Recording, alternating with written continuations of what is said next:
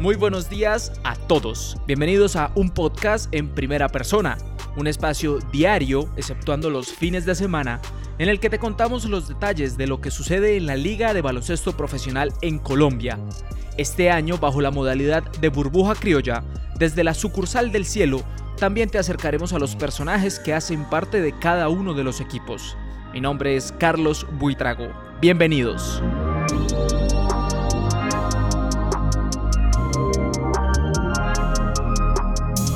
El jueves de la semana previa se realizó la primera conferencia de prensa virtual de la División Profesional de Baloncesto para lo que será la liga este año en Colombia.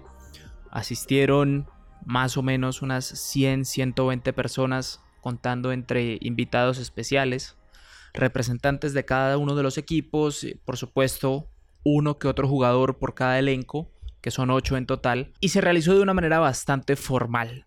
El moderador, hizo hablar a cada uno de los invitados, comentarios de los cuales se pueden extraer unas muy buenas conclusiones. Y además asistieron periodistas de todos los rincones del país, que esto es tal vez lo más importante. Eh, si uno quisiera ver el vaso medio lleno, esto es lo que permite la nueva normalidad en la que estamos viviendo. En este caso, asistieron periodistas, cada uno desde la comodidad de sus propios medios de comunicación, algunos desde sus casas, de absolutamente todas las ocho ciudades en donde hay equipos de baloncesto, obviamente también de la ciudad de Cali. Así que fue una rueda de prensa mucho más formal, mucho más interesante, en la que desde ya se empiezan a percibir y a vislumbrar lo que va a poder ser esta burbuja criolla que se jugará en la ciudad de Cali a partir del 14 de octubre y además con partidos eh, muy, muy seguidos uno del otro, eh, detalles de los que hablaremos más adelante. Uno de los primeros eh, puntos a tratar, y la verdad es que hay bastante expectativa por lo que va a ser esta burbuja, es el lugar en donde se van a quedar estos jugadores. Ya se llegó a un acuerdo comercial entre la División Profesional de Baloncesto, en el que también me dio la alcaldía de Cali, que ha hecho un esfuerzo grande para hospedar este torneo, y los jugadores estarán en el Hotel Dan Carton de Cali. Este hotel está ubicado en la zona oeste de la ciudad, tiene 93 habitaciones en una torre de 15 pisos. En uno de los pisos más altos tiene además un restaurante con vista a la ciudad. Y hay dos detalles para recalcar. Primero que el mobiliario va a ser de lujo, así que los jugadores van a estar cómodos.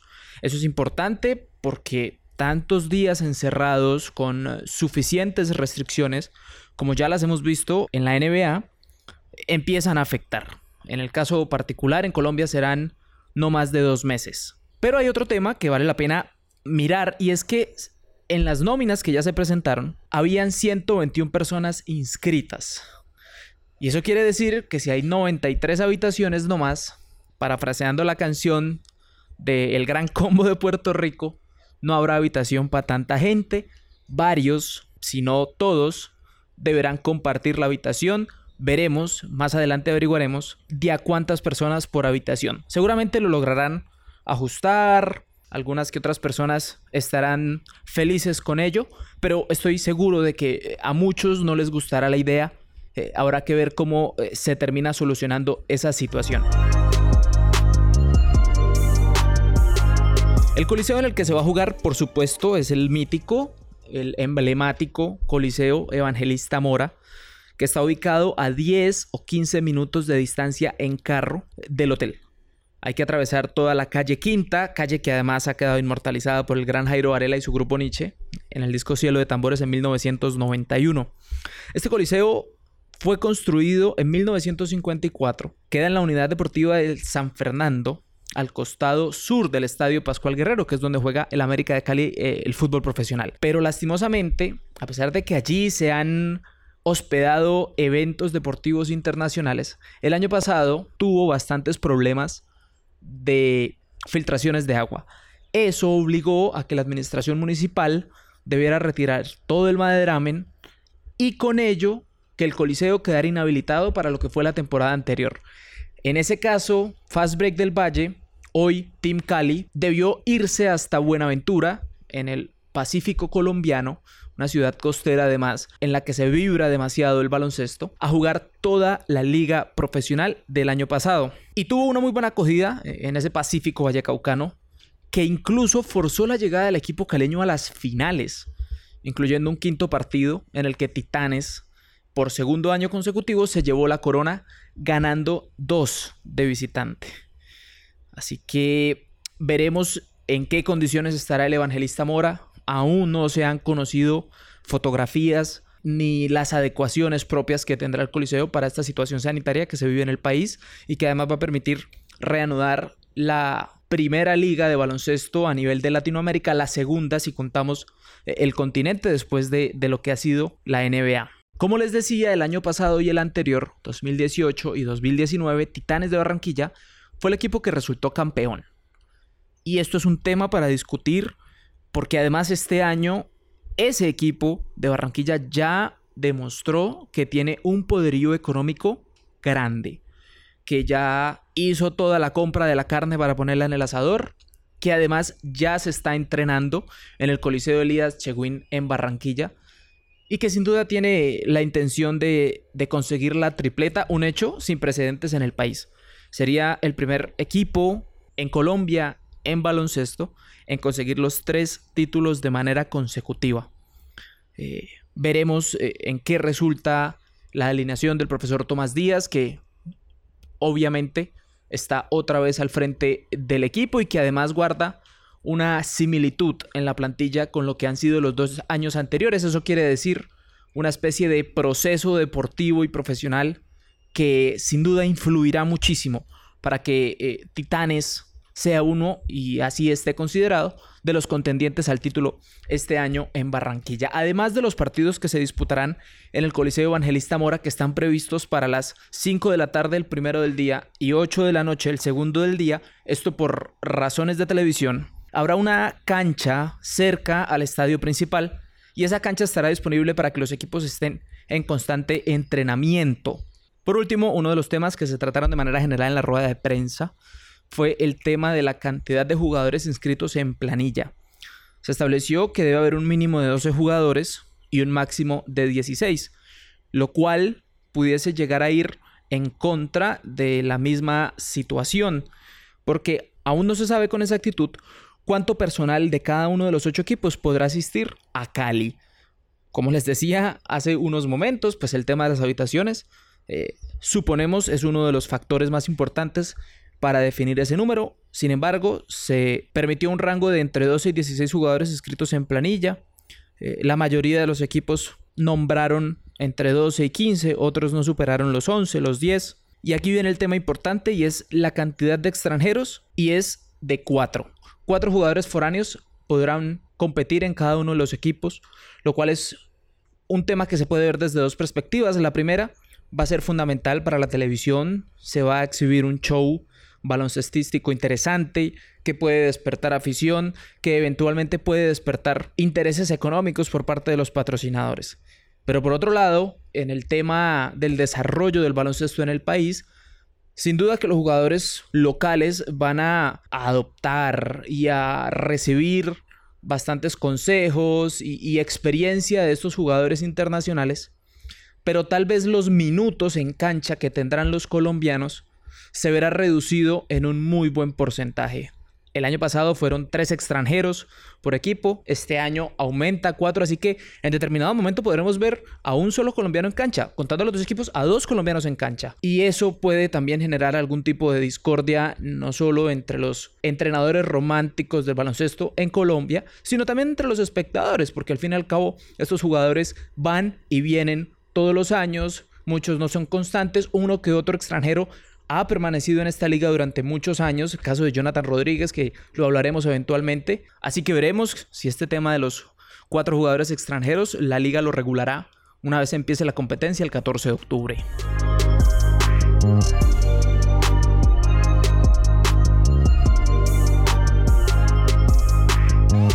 Durante estos 16 días que faltan para que comience la Liga Profesional de Baloncesto en Colombia, estaremos invitando y hablando con personajes de cada uno de los equipos, entrenadores, jugadores, personal o cuerpo directivo, Pero por ahora vamos a dar una especie de abrebocas de lo que fueron o de lo que se mostró o de lo que cada equipo mostró en esta primera rueda de prensa.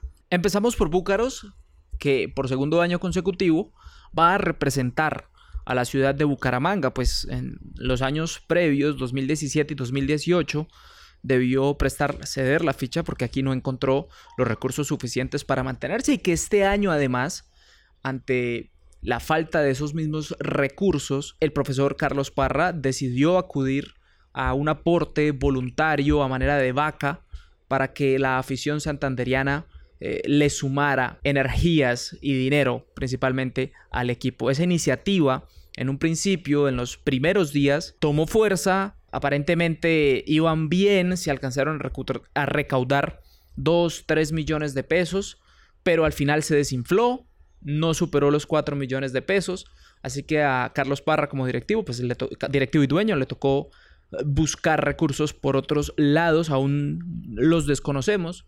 Habrá que ver con qué patrocinadores y con qué marcas sale el uniforme de Búcaros este año. Omar Córdoba ha sido dos veces campeón de la Liga Nacional en Chile. De hecho, su último título lo obtuvo el año pasado y el anterior en 2015, remontando un déficit de 0-2 en una serie a cuatro juegos. Él ha sido bastante sincero con las realidades que vive y de hecho les tenemos la buena noticia de que el día de mañana lo van a poder escuchar aquí en, en este podcast. Hablamos con él, de lo que ha sido su vida, de lo que han sido esos títulos en Chile, del recorrido internacional que tiene tanto él en, Argentina como en Chile, su participación previa en una liga colombiana y el conocimiento eh, y la perspectiva y la visión, el ángulo desde el cual él eh, viene a aportarle al equipo de Bucaramanga.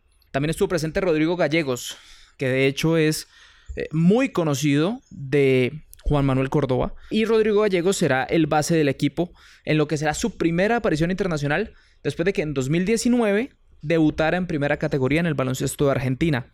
En el caso del equipo de Cimarrones, que es el representativo del departamento del Chocó y de la ciudad de Quibdó, la capital, este año particularmente difícil para absolutamente todo el planeta Tierra, ellos no escaparon a la realidad. Debieron unir esfuerzos con directivos y empresarios y jugadores de San Andrés para poder armar un equipo. Así que este año ese equipo llevará por nombre Cimarrones Caribbean Storm. Principalmente la falta de recursos del equipo chocuano fue lo que lo obligó a unirse con el equipo san andresano, que hay que decirlo, durante las últimas dos temporadas ha tenido que pedir pista con licencias prestadas o con fichas prestadas para poder hacer parte de la liga. El comisionado John Mario Tejada en la rueda de prensa informó que a través de la federación pues ya se están haciendo todos los trámites para que a partir del próximo año San Andrés no juegue a manera de invitación y con ficha prestada, sino que por el contrario se convierta formalmente en un equipo profesional con voz y voto en la asamblea de la división profesional de baloncesto. El entrenador, que también estuvo presente en la rueda de prensa, Rodolfo Fonseca, es de origen costarricense y para los que no siguen el baloncesto muy a menudo, déjenme decirle que no es cualquier fulano pintado en la pared. En cambio, es un muy conocido en la isla. En 2017 entrenó al equipo que para ese entonces se llamaba Soles de San Andrés. Tiene más de 20 títulos, entre los que consiguió en su país y por fuera. Y si eso no es una hoja de vida notable, ¿qué les parece si les digo que además de dirigir campamentos con la NCAA en Estados Unidos, es decir, la liga universitaria más importante de Estados Unidos, durante 8 años de su vida fue representante y entrenador de la escuela de Michael Jordan? Eso no es todo lo que deben saber de él, pero hablarlo nos llevaría a un podcast completo, así que por acá lo dejamos. Por parte de Cóndores de Cundinamarca, el anuncio principal del equipo fue el de su entrenador, David Watkins. Él ya venía haciendo pinos en Colombia, en donde además se certificó ante FIBA en nivel 3. De hecho, él acompañó a la selección de Colombia en un par de torneos previos y alcanzó a estar al frente de los procesos de la selección Colombia sub-21. Así que desde hace rato él ya se estaba preparando para dirigir en Colombia. Y también es muy cercano con jugadores nacionales. Hansel Atencia y Brian Angola han sido dos de los jugadores colombianos que hoy están en el exterior Brian en Serbia, Hansel en Islandia, ya retomando la temporada 2020. 2021 y él se encargó de asesorarlos, de ayudar en el desarrollo deportivo. Claro, ya son jugadores eh, plenamente desarrollados, pero que aún están muy jóvenes, que tienen un techo todavía muy alto por alcanzar y él estuvo ahí para asesorarlos en varios aspectos, algunos de ellos sobre todo el lanzamiento de tiro, en una buena posición de lanzamiento, en un buen movimiento del brazo a la hora de lanzar. Y además hay algunas fotografías de David Watkins que él seguramente atesora con todo su cariño, junto a Scottie Pippen en algunos campamentos en Estados Unidos. Cuando hablemos con él, sin duda será una de las preguntas, así que estén muy pendientes. El eje cafetero también tendrá representante, Sabios de Manizales. Y este será un equipo muy interesante de ver. ¿Por qué? Bien, dentro de las nóminas que se presentaron, este equipo contará, y seguramente estarán en Cali, dos familiares, Enrique Antonio de Lemus, Quique de Lemus y Soren Steven de Luque Bornaceli. Ellos dos son primos, e inclusive alcanzaron a jugar con Titanes de Barranquilla en temporadas pasadas. Tal vez no alcanzaron a jugar juntos, pero sin duda que se conocen y eso ayudará a que familiaricen al resto de equipo que estará comandado por Bernardo González.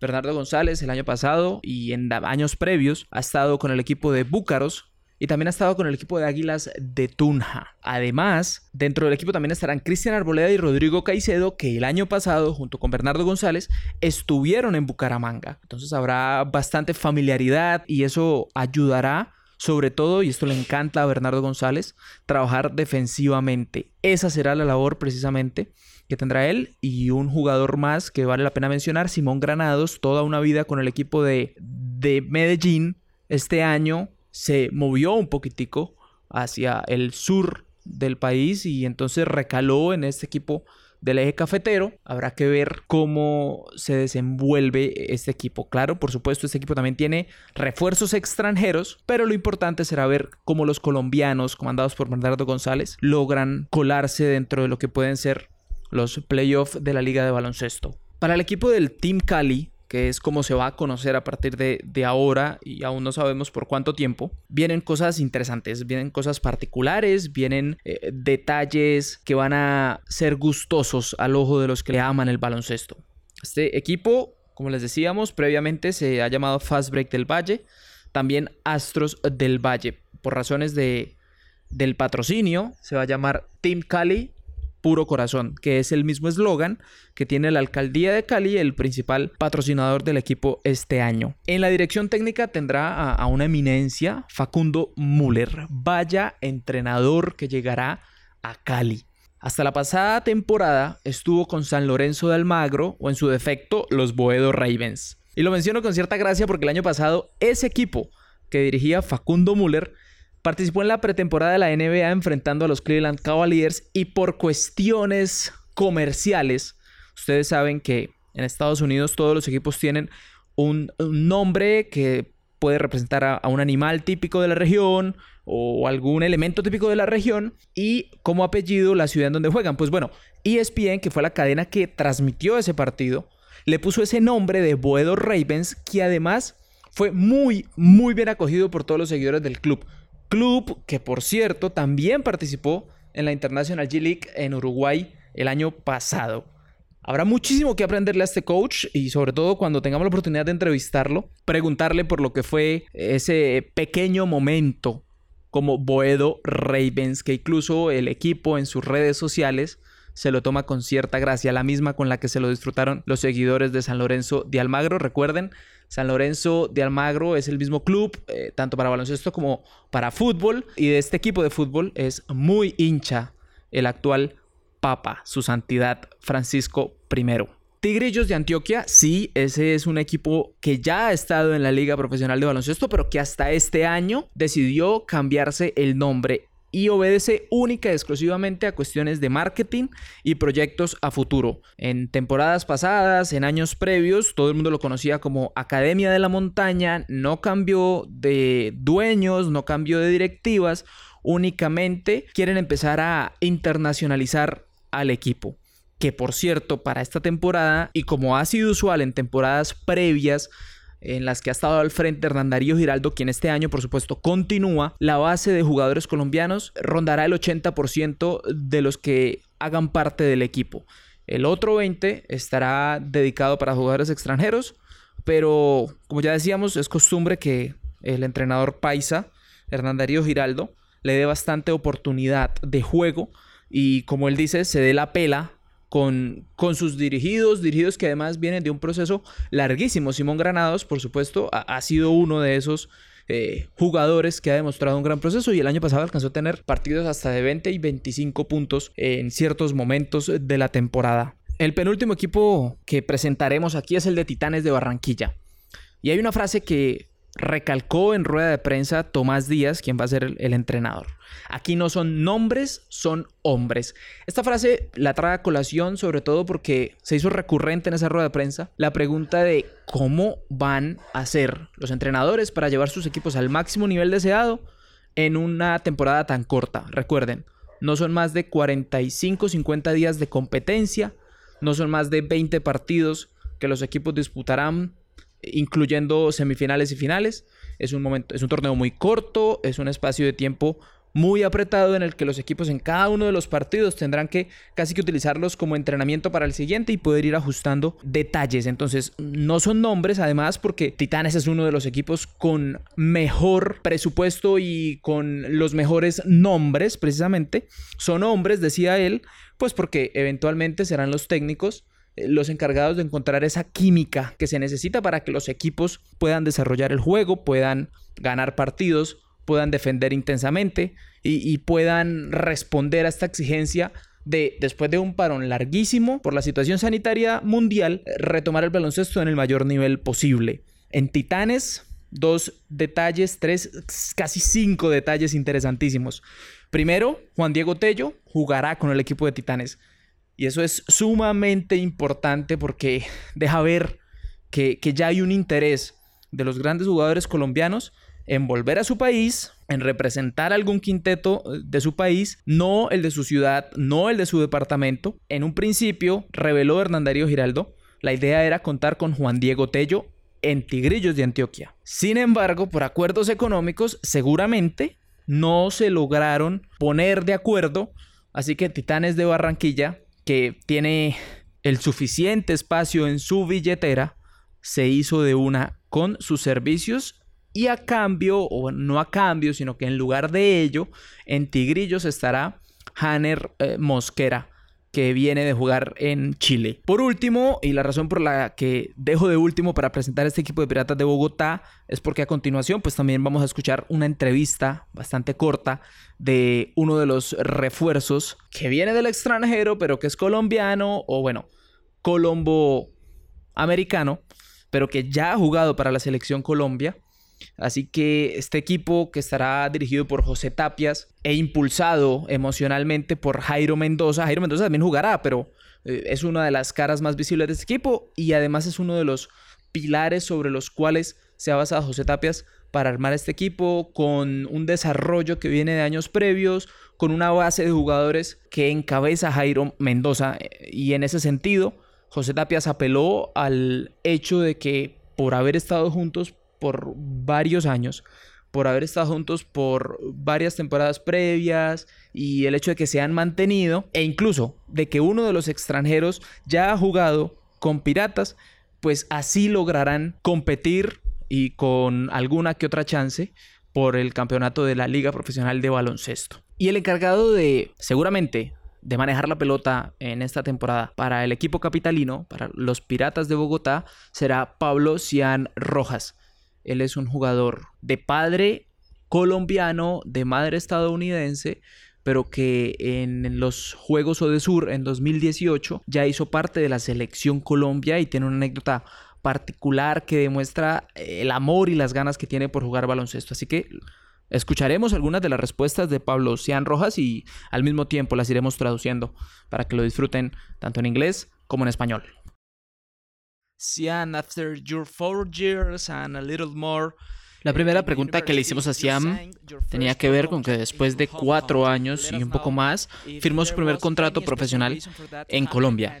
Entonces, por favor, déjenos saber si existió alguna razón en especial para que sucediera y qué le emociona de venir a Colombia, se le preguntó. El entrenador José Tapias me habló sobre el equipo, sobre los jugadores norteamericanos que incorporaremos al equipo y la chance de competir en cada uno de los partidos. Me gusta ese estilo y creo que es una buena oportunidad. para mí, para empezar mi carrera profesional y también creo que es una buena oportunidad para el equipo. No conocía a José Tapias antes de esa convocatoria con Piratas. Hace dos años jugué para la Selección Nacional Colombia y creo que el entrenador Guillermo Moreno me refirió muy bien ante Piratas y después de eso se contactaron conmigo y entablamos conversaciones con mi papá, con el entrenador. with Coach Jose and my dad, and then yeah, we just started talking about the team and everything. Along that season, 2018, 2019, you had a foot injury. en esa temporada 2018-2019, Cian tuvo una lesión de pie. Así que le preguntamos cuál fue específicamente la lesión y aún más importante en qué pie y cómo se recuperó. Actually, yeah, when I went to Colombia to play for the national team, my foot was broken. Cuando fui a Colombia a jugar en el año 2018 con la selección, tenía el pie partido, pero no lo sabía. Tenía partido el quinto metatarsiano de mi pie izquierdo, pero no lo sabía. Únicamente jugaba con mucho dolor. Inclusive llegué a pensar que era normal ese dolor. Era mi primera lesión, no sabía qué esperar.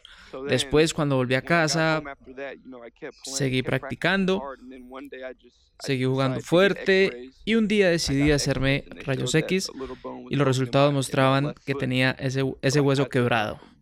Me perdí toda la temporada, debí operarme y recuperarme para poder jugar la siguiente.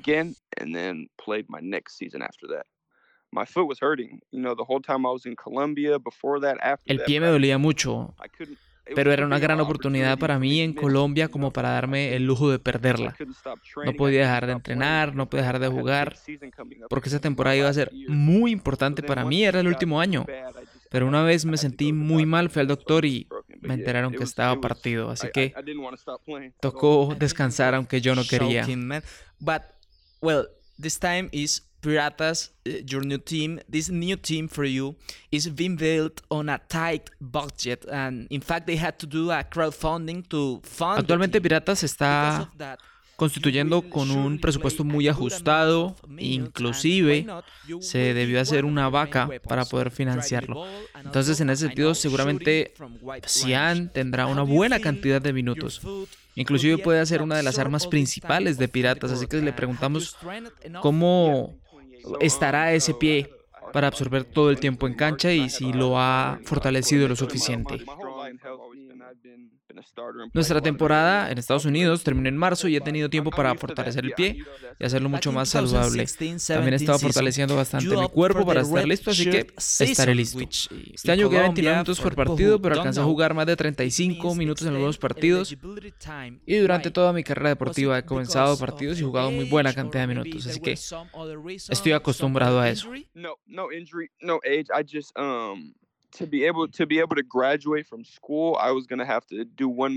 En la temporada 2016-2017 optaste por la redshirt season que significa alargar el tiempo de elegibilidad. ¿Debido a qué optaste por esa decisión, Cian?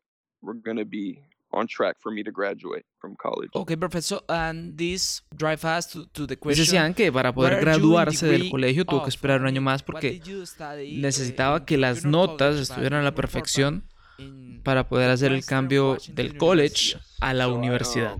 En junior college I studied business and then after that I changed it to communication. Aquí aprovechamos y le preguntamos qué estudió en el college y um, eventualmente qué estudió en la universidad, en la Western Washington University. Eh, were you really born there or did you move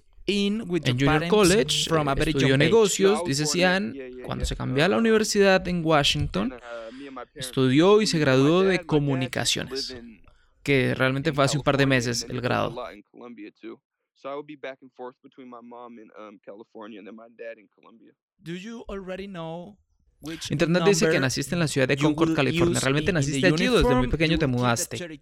Eh, no. Él dice que sí, nació allí en Concord, en California. Eh, y también cuenta que el papá solía vivir en California, donde también es su madre. Eh, ellos iban y venían a Colombia, pero él nació en California. Cerrando la entrevista, le preguntamos con qué número jugará o deseará jugar en su primer año profesional. El número 32 del Junior College o, el número 10 con el que jugó en la universidad. Y, si tiene algún significado especial. Él responde que el número 10 tiene un significado especial porque fue con el que creció jugando. Pero quiso cambiar el número para este año por el número 55. No hay una razón en específico, pero viene a ser como una nueva época, una nueva temporada, una nueva etapa de la vida para él. Eh, la etapa colegial y universitaria se acabaron. Ahora es un jugador de baloncesto profesional y cree que el 55 significará y simbolizará esa nueva etapa. Y después a Cali con mi equipo, las Piratas. Entonces, y para terminar, algo de español. Y, todos ahí eh, mantienen su salud y sí, eso. Vamos, piratas. Thank you so much, Cian. Y ya para cerrar, eh, seguramente el tema más importante y que le dará más visibilidad de la que ya tiene a la liga de baloncesto. Habrá televisión, eh, pero hay que hacer una salvedad. Win Sports transmitirá una buena cantidad de partidos en su canal principal, no en el canal de pago del fútbol colombiano, pero posiblemente varios de esos partidos se transmitirán únicamente con imagen y sin audio a través de internet. Aún todo está muy crudo, todavía es muy temprano, sin embargo, de todas las maneras posibles estaremos muy pendientes de lo que suceda. El plato está servido, las ganas de hacerle el quite al COVID también. Este es el primero de una serie de podcasts que publicaremos diariamente de lunes a viernes. Buscaremos hablar con entrenadores, con jugadores, con la mayor cantidad de protagonistas posibles y eventualmente cuando inicie la liga haremos extensivo el cubrimiento partido a partido porque además tendremos baloncesto todos los días de la semana durante ese mes y medio largo que durará la temporada de este año.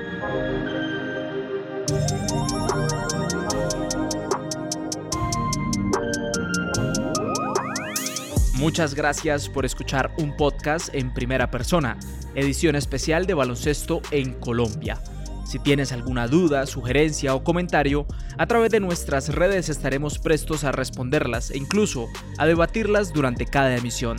En Facebook e Instagram nos pueden encontrar como arroba en primera persona COL o escribir al Twitter personal arroba Carlos Buitrago P.